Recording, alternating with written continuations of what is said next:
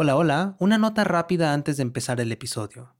¿Sabías que Manual para ser Juan Helsing tiene su propio audiolibro con material exclusivo y nunca antes escuchado? Se llama Manual para ser Juan Helsing, el audiolibro. ¿Cuáles son las leyendas reales detrás de las historias de Juan? ¿Qué personajes de la serie existen de verdad?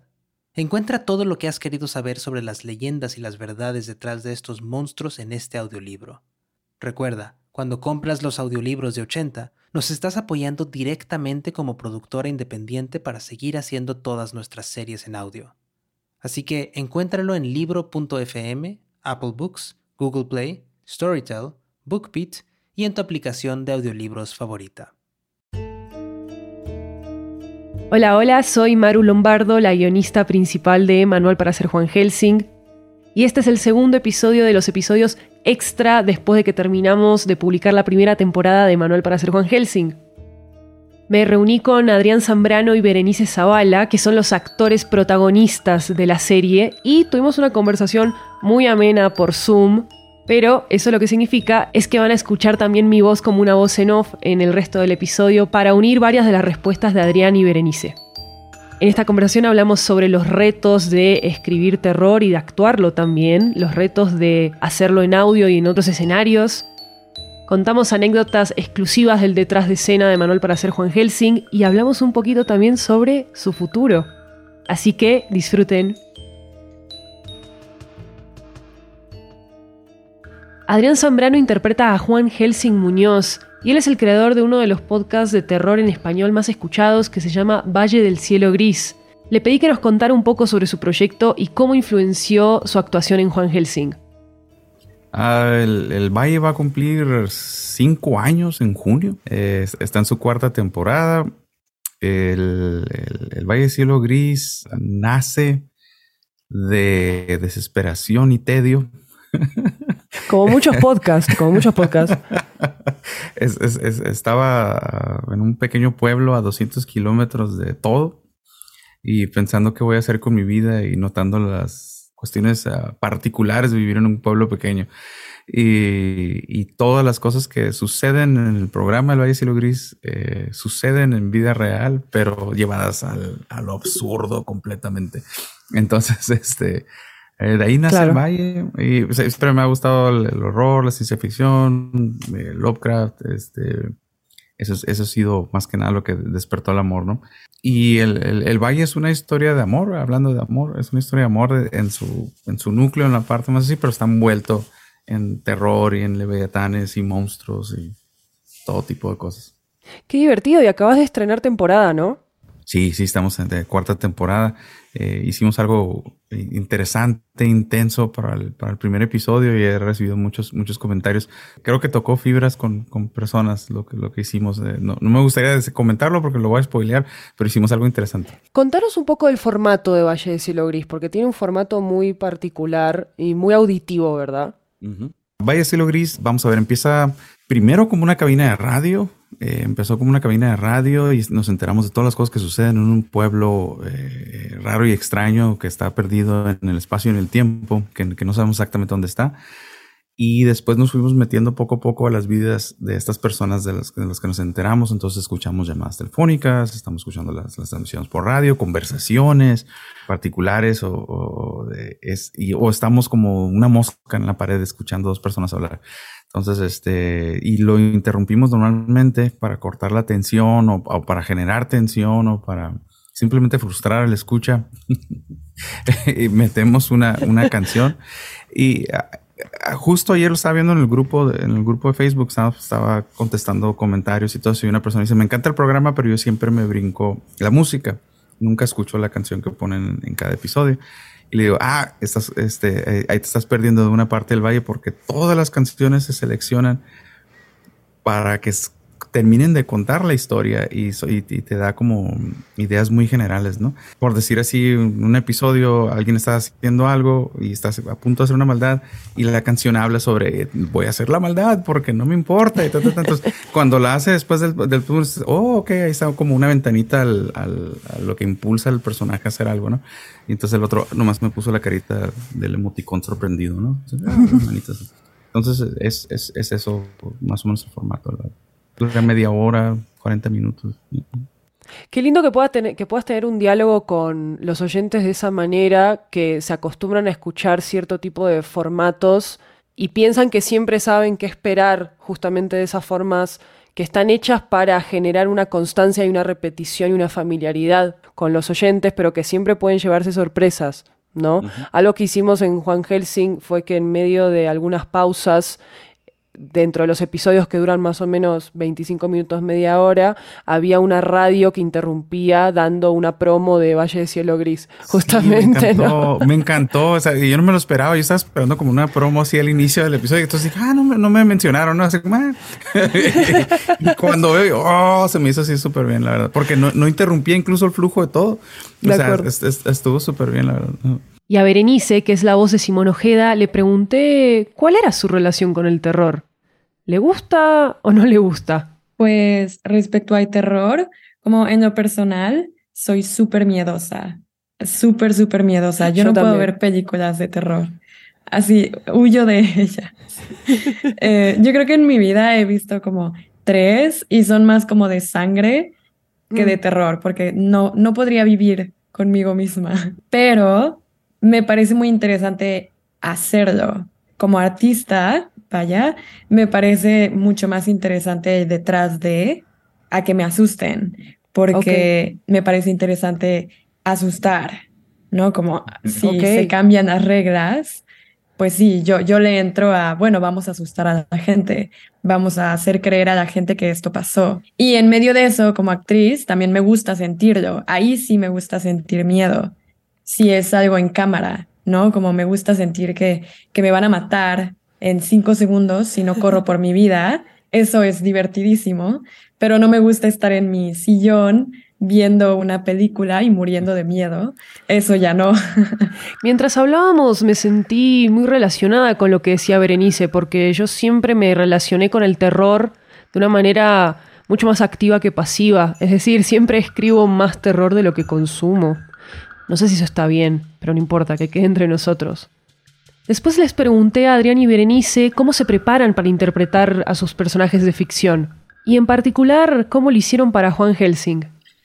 vamos a ver, para, para, prepararme yo normalmente me voy hacia algún... Dependiendo, por ejemplo, me voy a lo del, episodio de, ahorita que, se inició. Es, me fui a algo muy personal, algo muy personal, algo que, me dolió, algo que me lastimó, algo que me hizo daño y mantengo esa idea en, mente mientras estoy leyendo unas líneas, ¿no? Y que son tangentemente relacionadas porque algo, algo hay de mí porque yo, ajá, porque están, están ahí en esas líneas, pero el, sentimiento se vuelve real, o sea, o, por lo menos lo, ¿cómo dicen? El, cerebro no distingue, ¿no? Entre, entre lo que está recordando y lo que está viviendo. Entonces me enfoco, no suelto ese, ese, ese recuerdo y así lo agarro, ¿no? Por ejemplo, cuando quiero ser, como quiero, eh, quiero ser inquietante, o sea, quiero inquietar a las personas.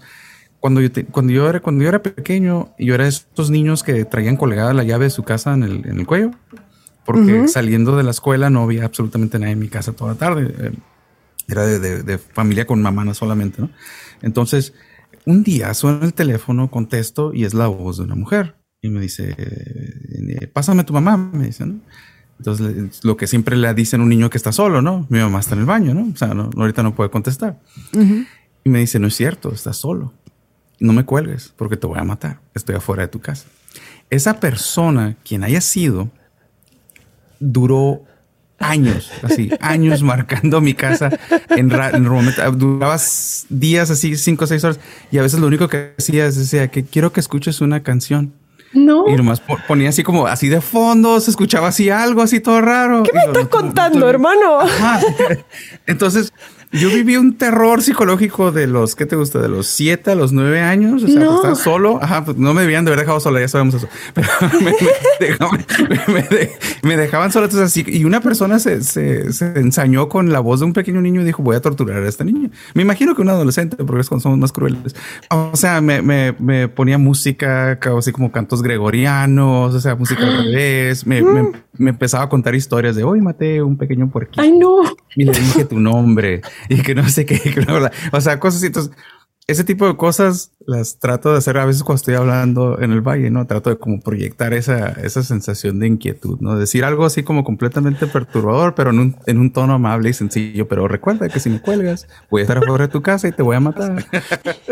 o sea, yo, yo, yo me acuerdo de las chicas del colegio, viste, como las más grandes que yo, que trataban de asustarnos con el tema de María Sangrienta y que aparecía en el espejo y bla, bla, bla. Pero ese tipo de tortura que te hicieron a vos, tipo, este, este, este tipo de, de de sevicia psicológica que agarraron en contra tuya. Necesito cazar a esta persona y encontrarla, ¿me entendés? Necesito que aparezca. yo, le hablaba a las operadoras, me volvió a marcar y dice, no hay manera de... Esto es antes de detectores de llamada y quién era el número. Entonces, sí, no podemos hacer nada. Me decían, desconecta el teléfono, ¿no? Entonces desconectaba el teléfono horas. En cuanto lo conectaba empezaba a sonar y yo así como, no, no es... No, ah, ¿Por qué no me dejaste hablar contigo? ¡Ah! o sea, antes, antes de que existieran los spams de los bancos estaba este chabón, o esta persona, perdón. Era una mujer, era una mujer, es todo lo que recuerdo. Esta mujer que te, que te spameaba a vos la cabeza y te marcó para siempre. Increíble. Eh, eh, es un tema para terapia, por Dios. Sí, oh, sí, claro que sí. Hay mucho que desempacar de, ese, de, esa situación. Pues sí, en efecto va a ser muy aburrido porque yo me pongo, yo me pongo muy técnica. Eh, Sí, pues nada, mi proceso en cualquier caso siempre es muy técnico, es pues me voy a texto, luego lo llevo a sensaciones y por último termino en mi cuerpo, porque no importa lo que haga, necesito moverme, necesito como, como no puedo estar quieta. Como era muy claro para mí en, en el primer capítulo en el que se veía las manos y se veía la mano infectada, Simona, y yo no podía no sentir que mi mano estaba infectada y no, no verla, ¿no? Y, y a, pesar de que yo no podía ver a Adrián o yo no podría como sentir nada, yo necesito imaginármelo, imaginarlo en el cuerpo. Sí, como no uso, no uso precisamente algo del pasado, me gusta más crearlo en el momento porque no sé, mi cerebro supongo que no, no funciona pensando en dos cosas al mismo tiempo. Como si me quedo en una, ya digo, pero había detalles en la otra, entonces no puedo juntar esas dos cosas. Así que sí, soy mujer de una cosa a la vez. Berenice fue formada en el teatro, entonces me dio curiosidad saber si todos estos aprendizajes venían también de la formación específicamente de ahí, del teatro. Pues sí, supongo que será la carrera. Eh, de actuación teatral, pues, o sea, especializada hacia el teatro. Y no solo la carrera, carrera sino los maestros que, que me dieron clase, ¿no? Porque hay de toda clase de maestros, de toda clase de técnicas. Hay técnicas mucho más sensoriales, mucho más emocionales. Y yo me fui hacia una técnica justo más corporal. Y me gusta habitar primero desde el cuerpo y de ahí llenarlo en lugar de empezar con la emoción y llevarlo al cuerpo, me gusta como veo mi mano y qué me provoca solo ver mi mano. En Estudio 80 tenemos un programa de ficción muy absurdo que se llama Azafata en Atacama. Y en ese show conocimos a Berenice. Ella interpreta el personaje de Verónica. Le pregunté si ese había sido su primer acercamiento al audio, porque actuar en audio tiene retos muy distintos a actuar en otros proyectos audiovisuales. Pues mi primer acercamiento fue en doblaje, pero diría que la diferencia es, es que la creación no viene desde cero, a diferencia de un podcast que va a ser toda mía. No voy a llenar espacios de otro actor o actriz. Y claro que hay diferencias en cuanto a matices o tonalidades, pero un maestro nos decía, pasabas a, al salón y antes de, enseñar tu escena, que habías preparado cinco horas, él cerraba sus ojos y te decía, empieza. Y la primera vez que me hizo eso, sí es como, pero no me vas a ver. pero él justo decía, si no, si no escucho que actúas, no quiero verte actuar. Okay. Como la actuación también tiene que venir desde el oído. Entonces creo que al final solo son lenguajes que se unen, como no los separaría para nada. En la industria del audio escuchamos un montón los casos de actores y actrices que llegan de otras áreas de la actuación, como el cine o la televisión, y que al hacer solamente audio se enfrentan a un montón de retos como tener que pensar mucho más para el oído que para el ojo a la hora de actuar. Y en el caso de Adrián, él siempre actuó solamente desde la voz, entonces Valle de Cielo Gris, que es su proyecto, tiene, tiene una experiencia muy particular justamente por eso. Ah, eh, me recordé una persona, eh, Rodríguez, el, que hacía la voz del cuervo en Valle de Cielo Gris. Él, ha actuado en otras cosas, ha hecho doblajes, ha hecho ese tipo de cosas, pero gesticulaba así cuando estaba grabando y, de repente golpeaba la mesa o, golpeaba, no, el micrófono. Entonces, es, em, sí, es interesante ver a las personas o otras personas que, han hecho teatro y todo eso, la manera como de como de declamar, de marcar las, el énfasis que le ponen en las palabras y todo eso. Pero está muy interesante porque igual escribimos algo, tenemos una idea muy general de cómo queremos que suene algo y de repente la persona que está grabando le da otro giro, ¿no? Y, oh, eso, eso suena mejor. Eh, o, o, qué tal si mejor le añadimos esta línea, o qué tal si hacemos esta otra cosa, o de repente lo que se ve bonito en papel, una vez que lo escuchamos, así, no sirve, no sirve, ok, otra cosa. Entonces, eso, eso, ha sido mi experiencia ahora sí con los, con los actores. Les cuento una anécdota rápida. Nosotros grabamos Manual para hacer Juan Helsing el mismo día que Argentina salió campeón del Mundial el año pasado. Yo soy de Argentina, entonces no tenía la cabeza totalmente concentrada en dirigir a dos actores en una producción de misterio y de terror. Y aún así lo que logramos con Adrián y Berenice para mí fue asombroso. Yo amo a Juan y a Simona, pero quería saber qué rasgos de estos personajes eran los favoritos de Adrián y de Berenice. Pues creo que lo que más me gusta de Simona, que no necesariamente siento que sea parte de mí, es que siento que ella tiene una seguridad frente al mundo. Es una, puede ser muy triste quizá, diciéndole en voz alta pero, pero explicándome es como esta, o sea, ella obviamente pues eh, es, tiene su canal de YouTube y pues tiene sus seguidores y claro que eso te, o sea, está abriendo su vida personal, pero también como la manera en la que le habla a Juan desde el día uno, con esa seguridad, con, diría como sin pelos en la boca. ¿sabes? Como incluso llegando quizás sí a ser grosera, pero que no hay un cierto arrepentimiento de, de, bueno, sí, tal vez sí soy grosera y me disculpo, pero no voy a, no voy a cambiar mi forma de ser para agradarte. Porque sí, como todos, todos queremos agradar, todos queremos, no creo que nadie quiera caer mal a propósito, pero también al tener siempre como al ser una figura pública hasta cierto punto, a veces supongo que hay que tener cuidado hasta dónde cambias, mm. ¿no? Hasta dónde permites que la gente te cambie. Y eso es lo que me gusta de Simona.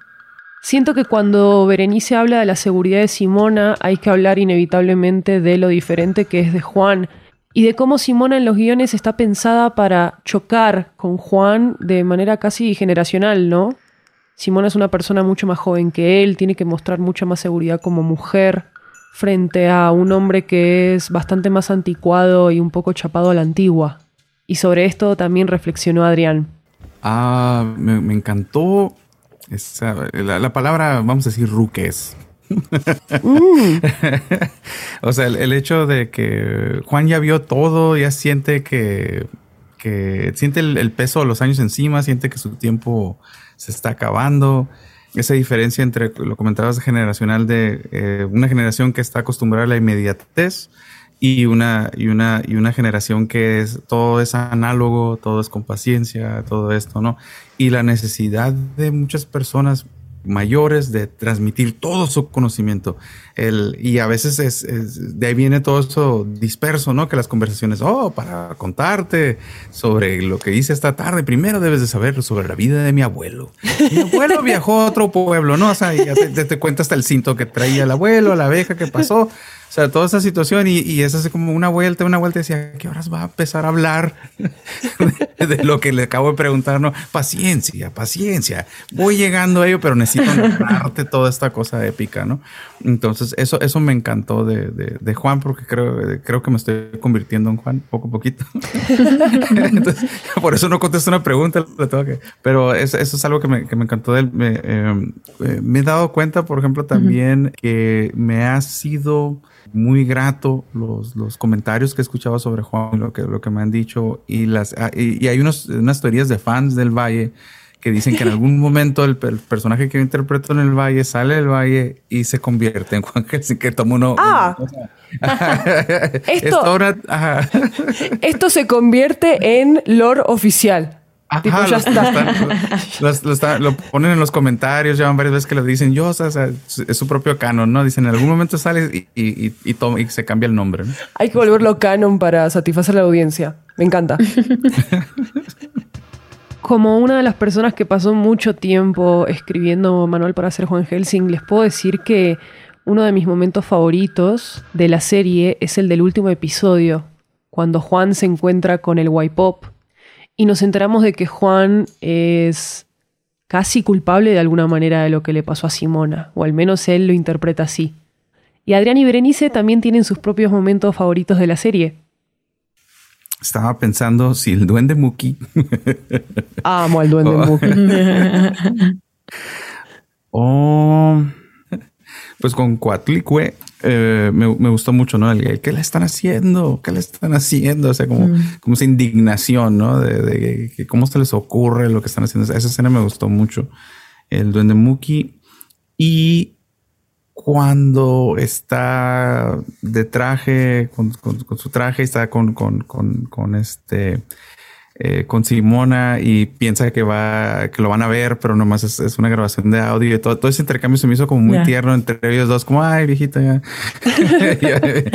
tranquila, tranquila, pero muy, pero Simona que, ha tenido esa como actitud así ah, muy asertiva con él, habla así como no, nadie te va a ver, no te preocupes. Entonces esas son las escenas que más me gustaron. Creo que como, o sea, en lo personal, me gustó mucho la procesión de las almas mm. por lo que significa, por, porque no es un monstruo, pero igual te puedes perder en él y como poniéndome más filosófica y, y como reflexiva al respecto.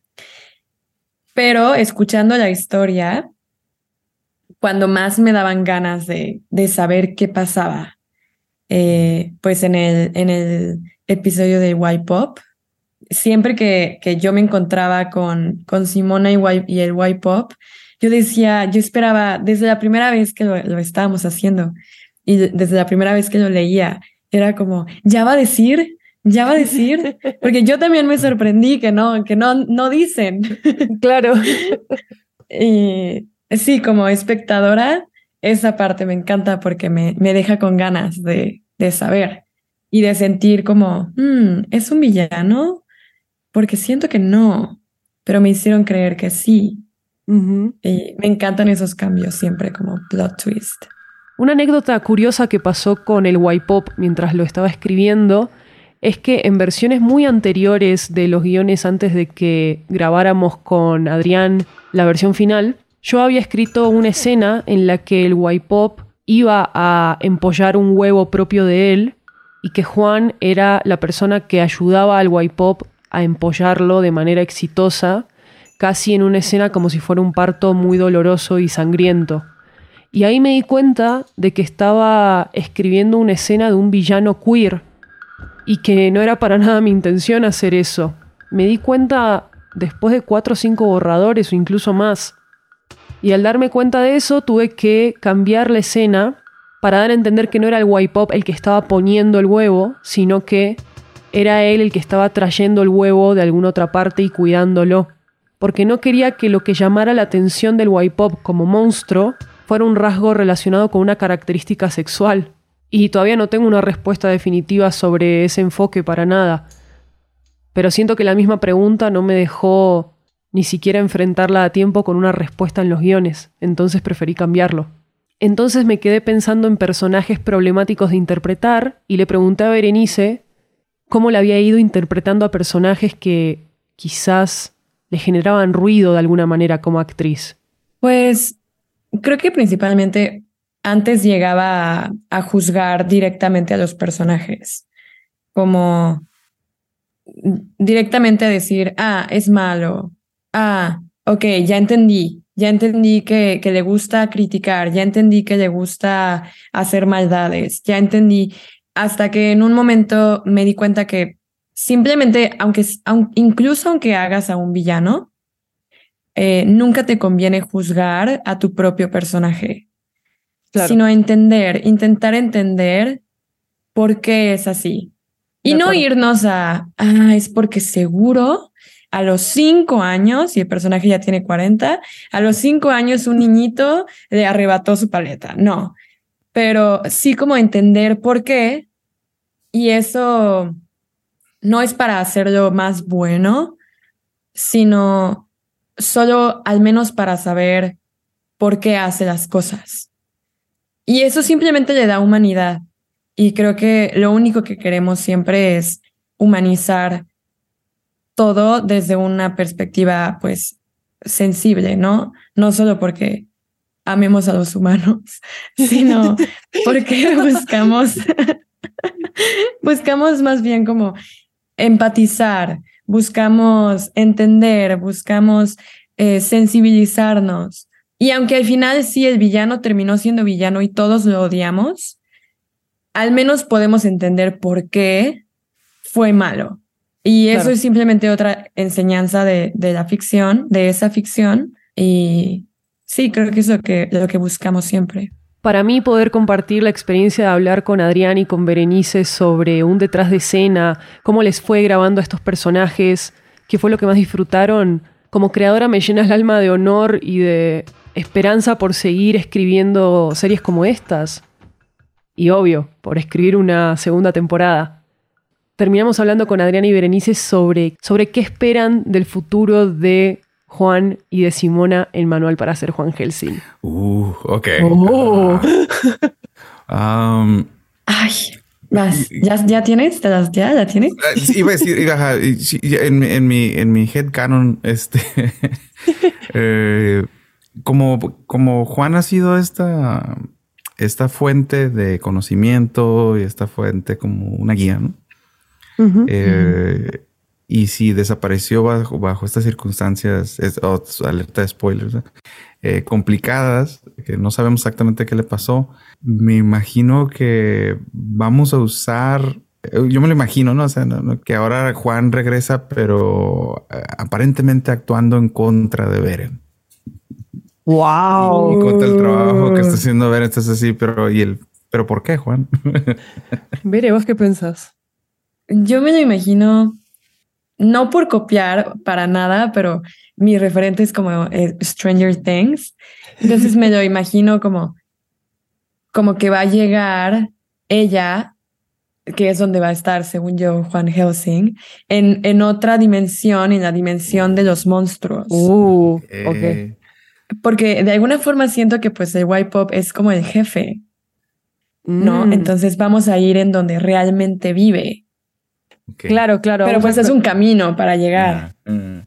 Sí, sí, sí, total. Ay, me encanta, me encanta estos mundos interdimensionales que no me había, no me había imaginado jamás. Mentiras. Dice Maru, no, se lo encuentra en la esquina, fue por un helado. Ahí se salió. Sí. Fue por, unos cigarros. Ah, fue por WhatsApp.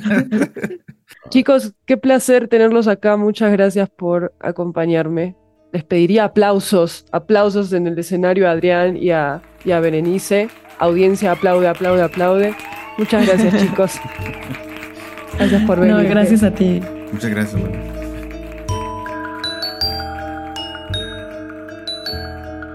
Apoyen el trabajo de Adrián Zambrano siguiéndolo en redes sociales en arroba Valle de Cielo Gris Podcast y a Berenice Zavala en arroba bere-zavala. Gracias por acompañarme en esta entrevista con los protagonistas de Manual para ser Juan Helsing. Si aman este show tanto como nosotros, déjenos una reseña de 5 estrellas en Apple Podcast y en Spotify para llegar a muchas más personas. Y no olviden recomendarle este podcast a sus amigos, familiares y a todos sus conocidos. Para estar al día con nuestras actualizaciones, síganos en redes sociales en arroba 80podcasts con ese al final. Yo soy Maru Lombardo